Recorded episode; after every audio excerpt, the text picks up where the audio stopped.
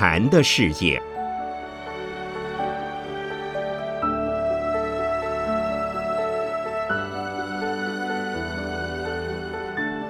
圣严法师著。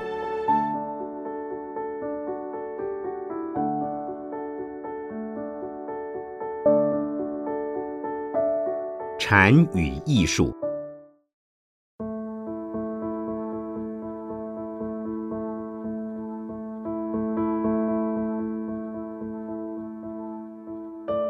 非常荣幸能到普渡大学与诸位谈禅与艺术的主题。其实我对艺术是外行，而且艺术的范围包含很广，不只限于画家，其他有音乐家、雕刻家、建筑家。至于禅的艺术，乃在于日常生活中的吃饭、喝茶和睡觉等动作和环境有关联。我们欲了解禅的内容与艺术的关系及其对艺术的影响，得先从佛教讲起。在东方，禅在艺术的领域里究竟产生了一些怎样的作用与影响？这得从了解禅着手。又因为禅是从佛教中推展出来的，所以先简单介绍佛教的背景。禅宗并不是在印度就存在的，它却是从印度佛教的基础上发展出来，所以叫做禅的佛教。而佛教在印度提供了两个观点给人们，在理论上提出了空的观念，在方法上提出了禅修的功能，这给人们带来了很大的帮助。空这个观念。是基于世间所有一切现象无时不在变化，又名为无常。无常的意思就是没有任何一种现象是永远不变的，即无永恒的存在。没有永恒，所以叫做空。这个空并非什么都没有，而是在一切事实现象的同时，本身并不是真实不变的存在。而无常和空这个观念，亦是佛教与其他哲学宗教所独特不同的地方。从禅的修行立场来看，我们这个世界是无常的，一切都是空的。而无常和空就是世间的事实，所以既然是事实，一切事实本身就是无常，就是空。我们每一个人，不论是否知道空或无常的观念，对现实环境里的自我，很少愿意体认无常是事实，因此带来了自己内心的矛盾，并造成周围环境里的人事和自然界的现象产生心理上和身体上的冲突，而增添许多困扰。我们叫它苦难。禅的修行方法。是要把我们散乱的心变成集中，从集中变成统一，从统一到没有执着，我们叫它无心。到了无心的阶段，空的体验也就出现了，此即是悟境，亦叫做真的智慧。这个阶段一定要慢慢的来，像爬山一样，从山脚下爬上去，爬到最高点。而统一的境界又分有几个层次。第一是我们的身体和心合而为一，也就是没有身体的负担，身和心不分开。第二是内和外的统一，也就是我们自己的心和外面的环境合而为一，所谓天人合一，这也是不容易做到的。第三，则是前念和后念的统一，我们叫做入定，那更不简单了。前念和后念根本无间隔距离，即无前念亦无后念，这是必须入了深定才能体验得到。若已达到天人合一程度的人，则可以成为大艺术家、大宗教家或大哲学家了。至于禅的智慧是空，若要体验到空，则当超越统一的层次。佛法在指出空与无常之后，就是要帮助我们，一方面去面对无常与空的事实，另一方面从无常和空的观点去得到自我的解脱和跟人和谐相处，乐意接受自然界的现象，并且适当的设法改变它，这才是佛教的宗旨。佛陀告诉我们要用生活的实践来达成目标。第一，要持戒。所谓持戒的意思是，我们应该做的必须努力去做，不应该做的、对自己、对别人无益的就不要做。一方面，我们的心也是需要调整。如何调整自己的心是相当难的。最好的方法就是要修禅定的一种功夫。所以，身体行为的改善要靠持戒，心的行为改善则靠修行禅定的功夫。因此，若能配合佛教的理论，认识空与无常，那就叫做智慧。如果不能配合禅定和持戒，仅仅知道无常和空，那只是知识层面的了解，对我们日常生活帮助不大。必须加上持戒和禅定的修持，才能够真正在实践上一面理解空与无常，一面使自己的生活跟空与无常相应。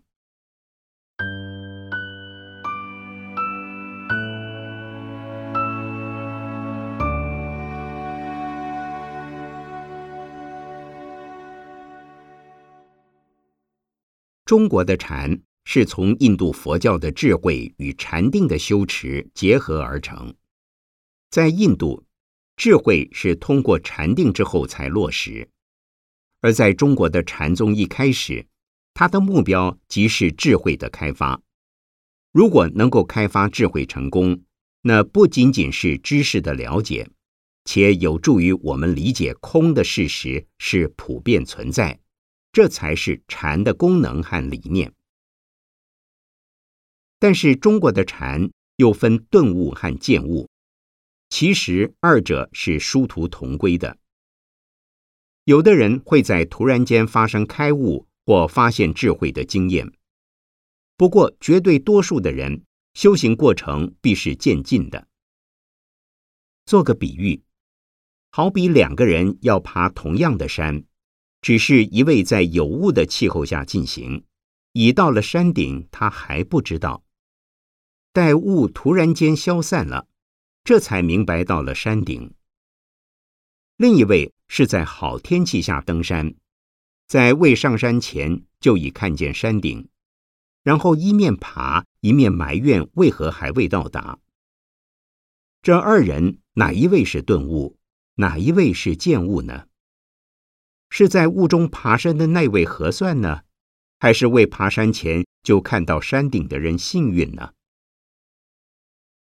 不少人来跟我修行禅法时，都希望求得顿悟而非见悟。我向他们保证，会获得顿悟的。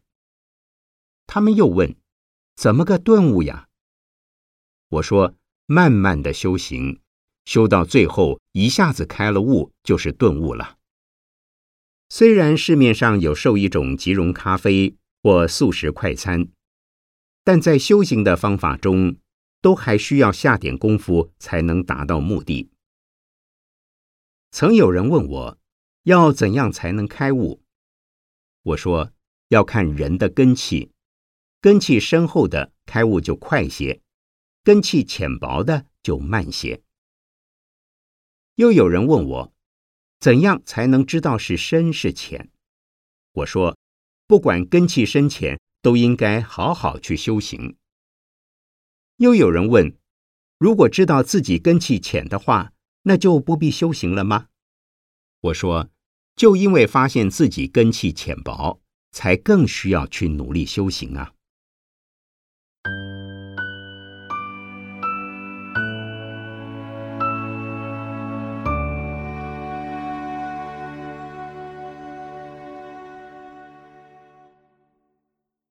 修禅要怎样才能开悟，而悟后是怎样的一个境界？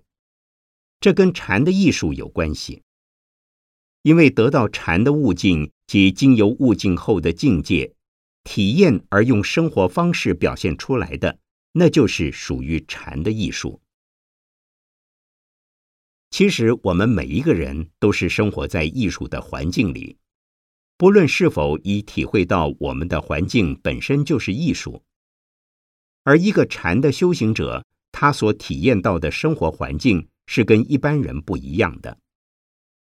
一般人所见到的世界是混乱的、诱惑的、矛盾的，可是有禅悟经验的人所看到的世界是和谐的、稳定的。清净的，这就是因为一个是以矛盾的眼光来看这个世界，另外一个是以和谐的眼光来看这个世界。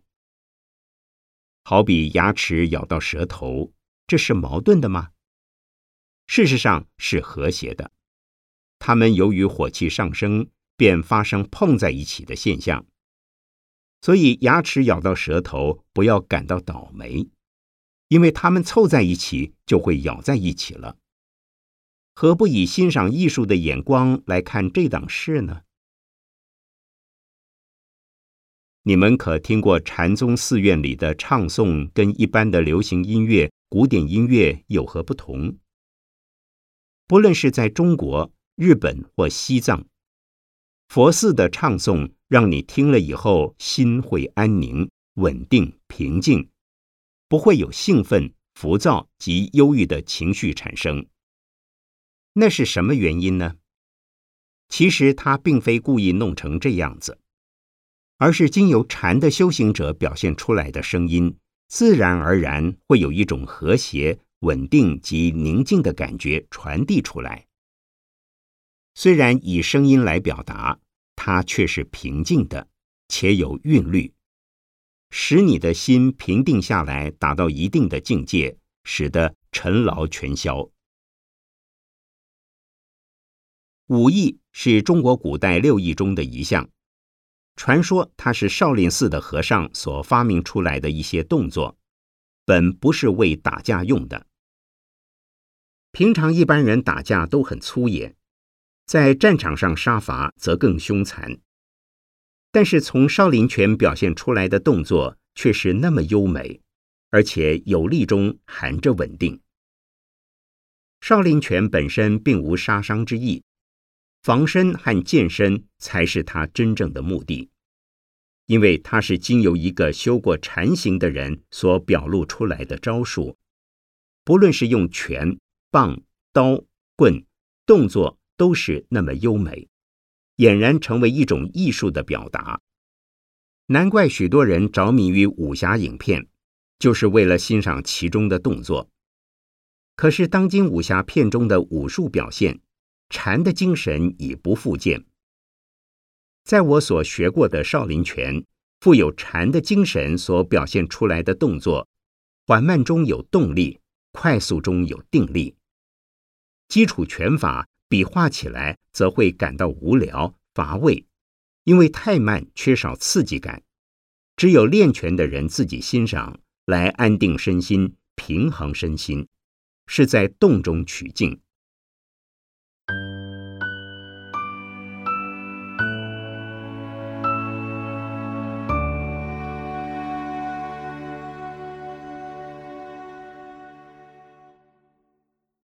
中国的古诗作品受到禅的影响也不少，尤其领受禅的思想和修养深浅，就可看出他们风格的高下。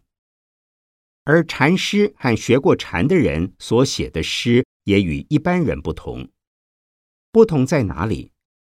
多了一份空灵感，也就是不容易捉摸，也不需要去揣摩它。但让你看了就明白，他在讲的是意在言外。此种精神也同样呈现在绘画的作品中。譬如画月亮时，不画月亮，只画云；画水时，不画水，只画船；画船不画水，画云不画月。但是你一看就知道，那儿有水，有月亮。这些都是受到禅的意象所表达出来的。也就是说，虚在实中，实在虚中，虚实本是同样东西，实际上也就是无常的变化。从空看有，从有看空。还有日本的花道、茶道和庭院的园艺，也都跟禅有关系。以插花来讲。西洋插花总是插得满满的花团锦簇，这叫做凑热闹；而中国古典插花及日本花道，只是一两朵花配上一根枯枝、几茎草叶，看起来简单，却风姿绰约，也颇具诗意。其茶道更为讲究，客人正襟危坐，不准讲话。只能一旁慢慢欣赏主人如何煮茶、沏茶、奉茶，之后细细品味，完全浸陶在一份安详宁和的气氛中，不似一般俗汉三五好友聚在一起，一边牛饮茶水，一边大声谈天。所以在日本品茶是要练习使人内心平定，不要心浮气躁。若是犯有轻浮毛病的人，常去品味日本茶道，相信是会有帮助的一种修养嘞。在禅宗的寺院里，一向摆设简单整洁，此风格也同样呈现在不少日本家庭里仅有几方尺大的小庭院上，寥寥可数的盆景，一览无遗的世界。地方虽小。却有股说不出的舒适感，不像一般中国家庭的前后院食瓜种菜，虽是善加利用土地，却是显得杂乱。而这质朴简洁的生活环境、空间配置，也是经由禅境而悟出来的气质。讲到吃，中国人是最拿手的，虽然厨艺也不错。但真正的好厨艺却是在禅的寺院里。至目前为止，我们寺院里的食物口味清淡、简单而营养，食之米酒不厌。所以餐馆里的素菜是迎合一般人的口味，没有禅意；寺院里的虽是粗茶淡饭，倒是香甜可口。时下在日本东京和京都等地。有几家素餐馆，模仿禅宗寺院里的料理，做得极精致、清淡可口，的确非常好吃。但是价格奇贵无比，又失去禅宗的风格了。所以去吃的人不再做禅味的体验了。由前面所举的例子不难发现，若有禅修体验，我们的日常生活。便与艺术脱离不了关系。假若细心去品味，岂非处处都在显露禅机呢？其实艺术是禅的副产品而已。修禅的目的不在艺术的表现，而在协助我们解决生活上的困扰及身心上的苦恼，这才是修禅的真正意义。如果是为了艺术而来学禅的，虽也能达成目的，不过是本末倒置了。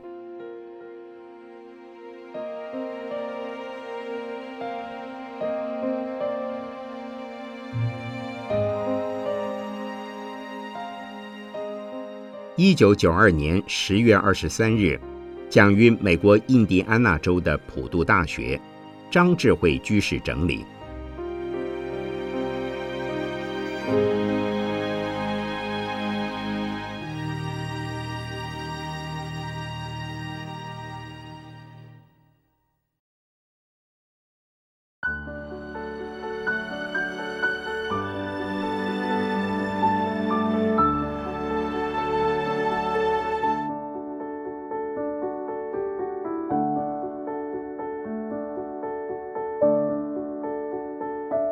生命的圆融。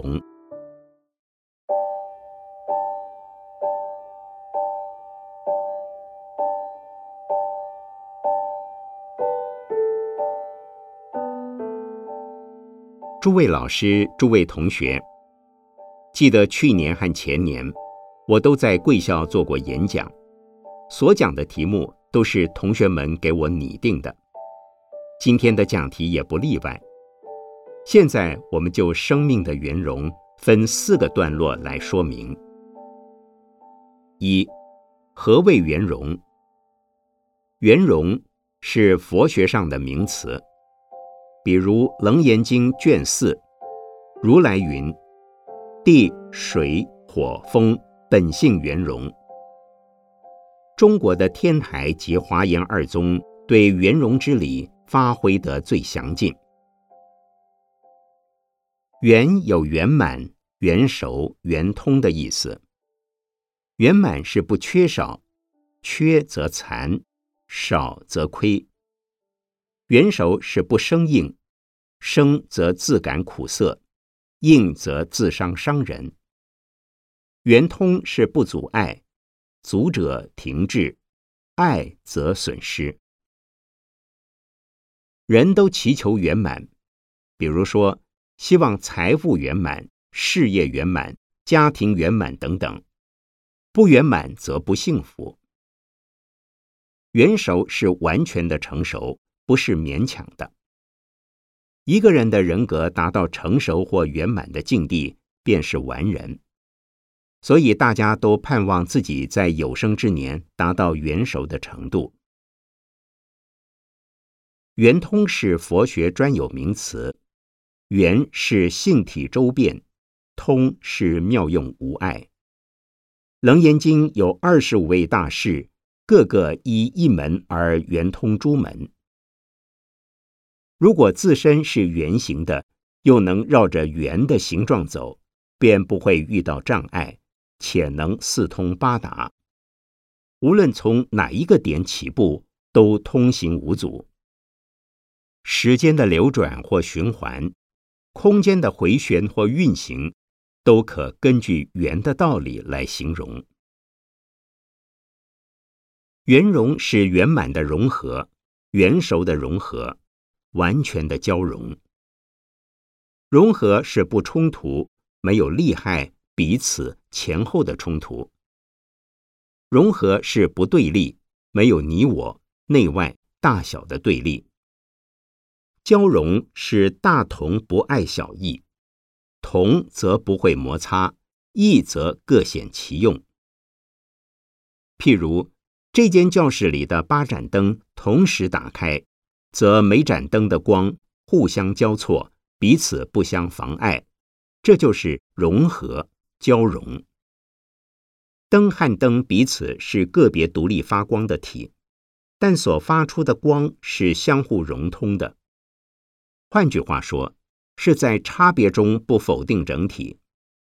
差别的任何个体各有其价值和作用，而价值与价值彼此之间不但不相妨碍，且是相辅相成。我们看到教室里每盏灯都个别的在放光，光与光交互集中在一起，光的亮度便相对的增加。因此。每一个生命与生命之间，应该都有圆通和圆融的关系，这才是理想的社会及理想的世界。否则的话，我们只看到冲突、矛盾、差别，彼此互相猜忌斗争，那么社会将是到处混乱的，人间必是互相伤害的，这是非常不幸的。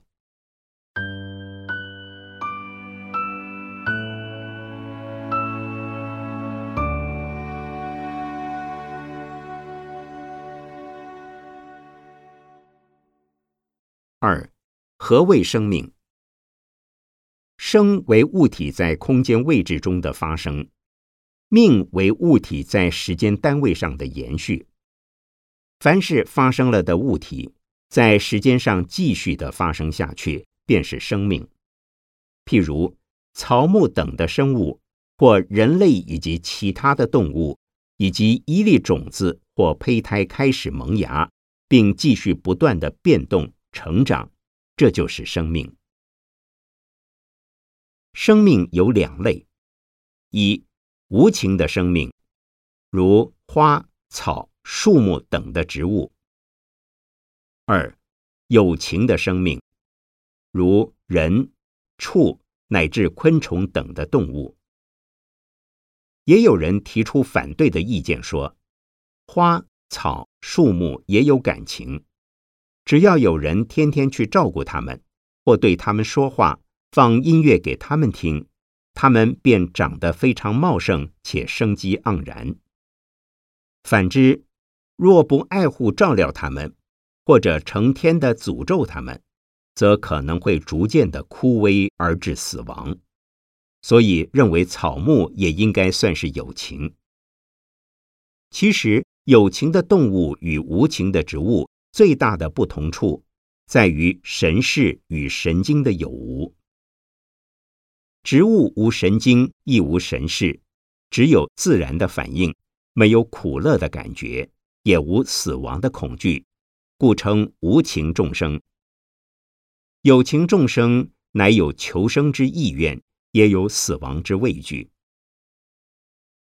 恐惧死亡是人内心的活动，而直接感受到伤害却是神经系统。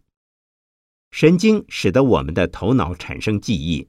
从记忆的累积而变成知识，从知识转为思想，再由思想产生死亡的恐惧。这种记忆和了解，便非植物所能。若仅有神经而无思想记忆者，可称植物人了。人类的恐惧不仅仅是恐惧当时的危险，而且也忧虑未来任何危险情况的发生。因此，人类的恐惧心比任何种类的动物都来得敏锐。越是低等的动物，越没有思想和记忆，仅是单纯的神经反应。受伤的当下会痛，痛过以后便忘了，因为他没有记忆，故也不知忧虑。高等一点的动物，如老鼠、猫、狗等，都有记忆。所以他们怕受伤，也怕死。若以佛的法性身而言，有情无情毫无差别。以凡夫的层次而言，无情物不是有情众生，不能说没有差别。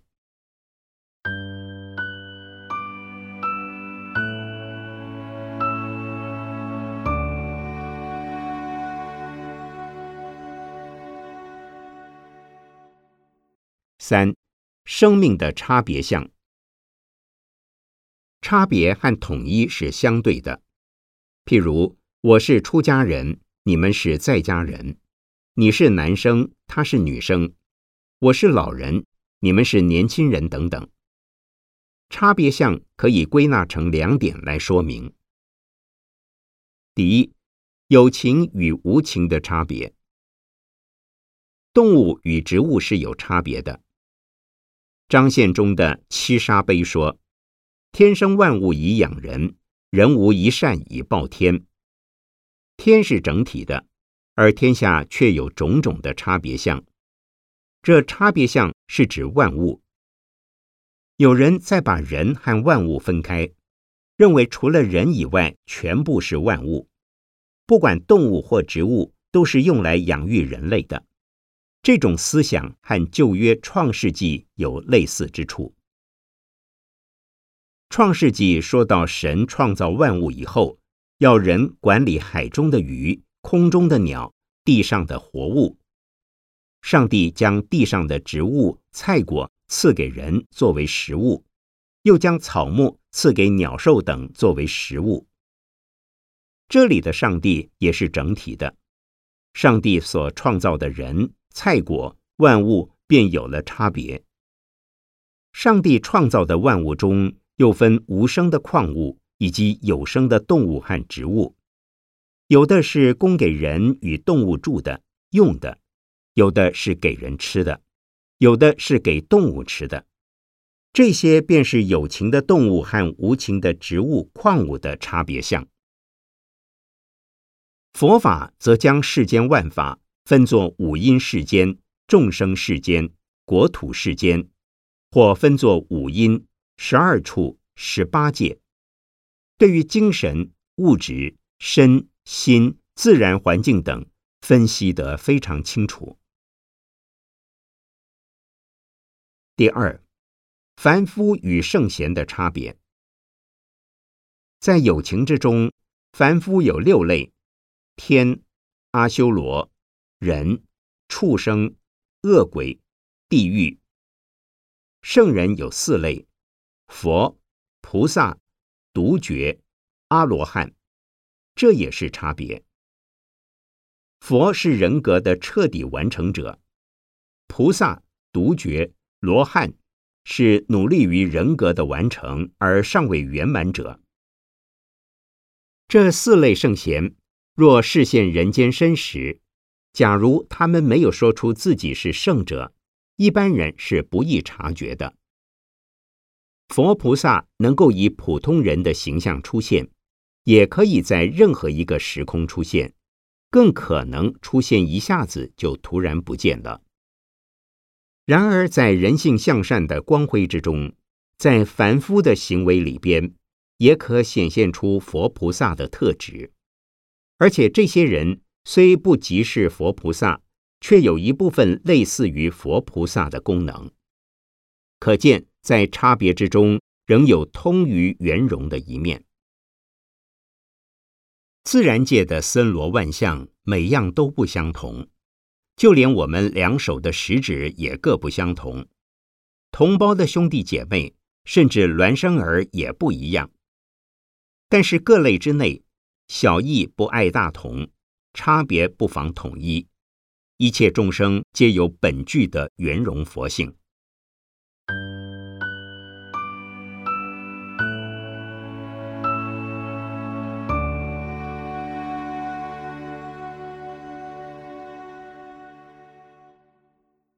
四，如何完成生命的圆融？以教育来促成。首先理解到，人为了自立，必先利人；为了求得他人尊重自己，首先要学着尊重他人，再从对于人的尊重而扩大到对于生命的尊重。儒家所谓“亲亲而人民，人民而爱物”，便是以平等的心态来接纳他人，乃至接纳有情无情的一切生命。佛教戒杀放生的慈悲精神，即以平等心对待一切的生命，复以空无相无愿来引导慈悲济世的方向。这些都得从教育的熏陶着手，从小智而进步成大智。故就佛法而言，想获得智慧，须经闻思修的三个层次，而使众生的生命趋向于圆满的境地。接受从他而得和自我开发的教育。从古至今，许多的大哲学家和宗教家都在教育人类如何的完成自己的生命。生命有个人的、社会的、历史的、宇宙全体的，以及圆融无碍的不同等级。也就是从自私自利的生命。可因教育的设施而升华为与社会、历史、宇宙全体的生命。佛法虽说众生皆有佛性，人皆可以成佛，但却不能缺少良师益友所谓善知识的诱导，也就是教育的功能，使人从无知而知分辨邪知、浅知、正知、深知的不同。比如。一般偏激的宗教徒们认为逼杀异端可以升天；一般的人认为猛兽、毒蛇等全部该杀，因为他们会伤人吃人。这便是邪知及浅知。若依佛法的立场，虽是邪见者，终究也有成佛的一天；虽是毒蛇猛兽，也有其求生存的权利。如果站在平等的立场看生命，则每个生命都该受到尊重。若想使人知道并认同这种正见，当以教育着手。在佛教的高僧传记中，我们可以看到一些大修行人，都不畏虎、狼、狮子等野兽。那些凶猛异常的动物都变成他们的朋友。为什么呢？因为大修行人都有一颗慈悲心，而且也没有以自我为环境的中心。就因为他们无我，所以当他们看到任何东西时，就像镜面的反应，只有被他们所看到的东西，而没有觉得我看到了东西。因此，凶猛的野兽也视其如同类而亲近他们。这种事乍听起来好像神话，当然对一般人来说是不可能发生的事，因为他们有强烈的我执，不仅和异类之间是对立的，和另一个人之间也是对立的，乃至同一个人的心与身之间也是矛盾的，所以总有一些摩擦，而不能相安无事。从教育可以让人理解到，此一生命和彼一生命之间都应该互相尊重。倘若我们能够尊重其他的生命，那些生命至少可以不畏惧我们；如果不尊重他们，并且随时可能伤害他们，他们为了自卫，当然会把我们当作敌人。儒家所说：“亲亲而人民，人民而爱物。”是先将亲人视同自身的骨肉，再将一切人视同自己的亲人，然后更将一切生物视同自己的家人而给予照顾。一般人最多能视亲人如自己，为世间圣者能够视物如己。所以，人类的暴力之气虽可借教育来矫正，却不能说仅从知识上的了解和接受。就表示事实上可以改正。从古至今，很多的读书人仁义道德能说能写，但他们自己往往又被他人讥为文人无形或眼高手低。所以，除了知识的教育，尚需更进一步从事身口意三种行为的实际修持。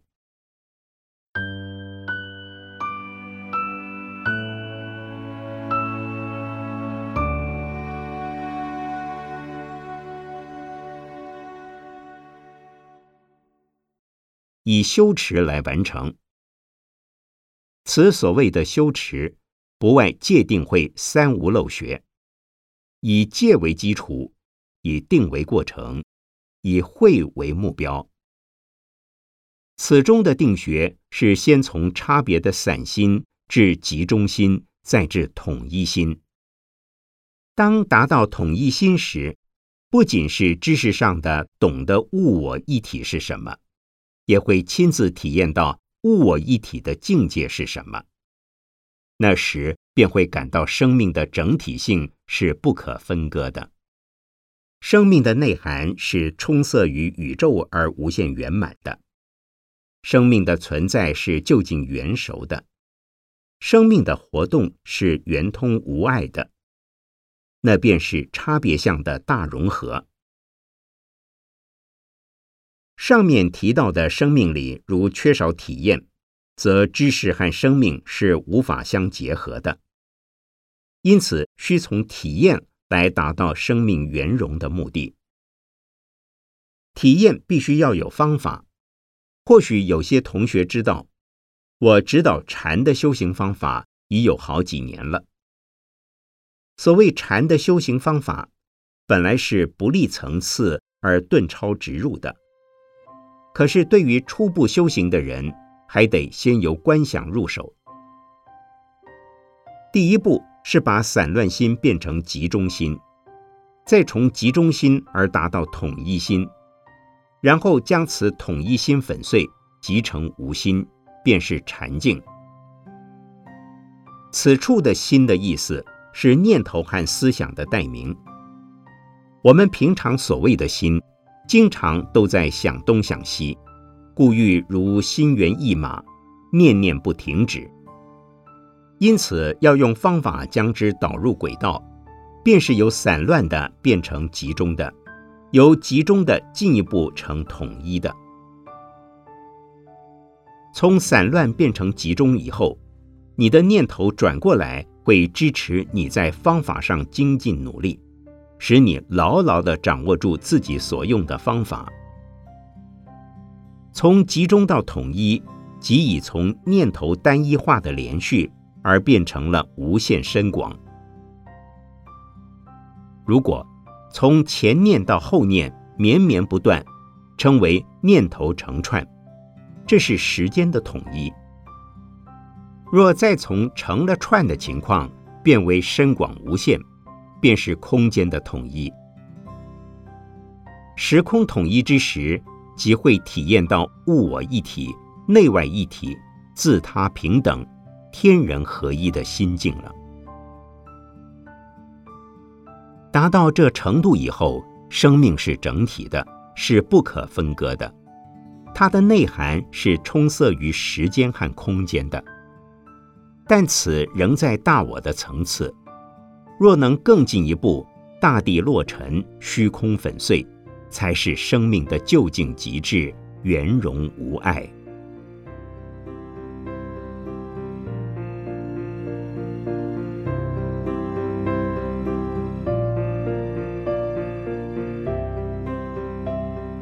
一九八四年十月十六日，讲于台北世界新闻专科学校东方哲学社。